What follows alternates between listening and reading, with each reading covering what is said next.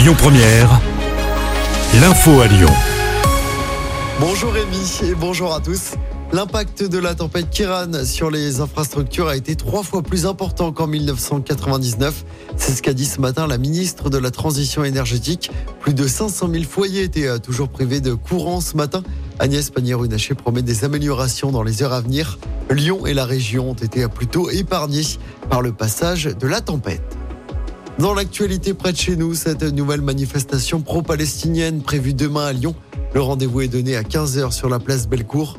Les manifestants demandent notamment un cessez-le-feu immédiat. À Paris, la manifestation pro-palestinienne de demain n'a pas été interdite par la préfecture. Et pour la première fois, le Parti socialiste annonce qu'il va s'y associer. Un Villeurbanais interpellé pour avoir menacé de mort le présentateur de complément d'enquête Tristan Walex. Ce dernier a été menacé de mort à deux reprises par téléphone. Menace de mort à la suite de la diffusion sur France 2 d'une émission consacrée au Hamas. On parle de l'action coup de poing d'une députée du Rhône. Elle va dormir dans une école à Lyon la semaine prochaine.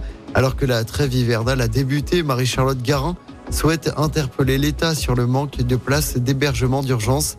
La députée écologiste dormira donc dans l'école Masno avec les personnes mises à l'abri. Ce sera dans la nuit de jeudi à vendredi prochain.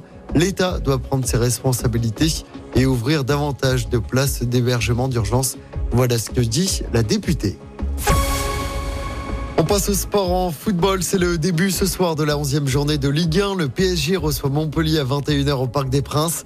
De son côté, l'OL affrontera Metz dimanche au Groupama Stadium. Ce sera à partir de 13h.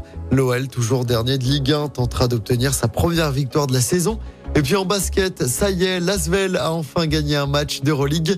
Après 18 défaites d'affilée en Coupe d'Europe depuis fin janvier, Lasvel a retrouvé le goût de la victoire dans cette compétition européenne.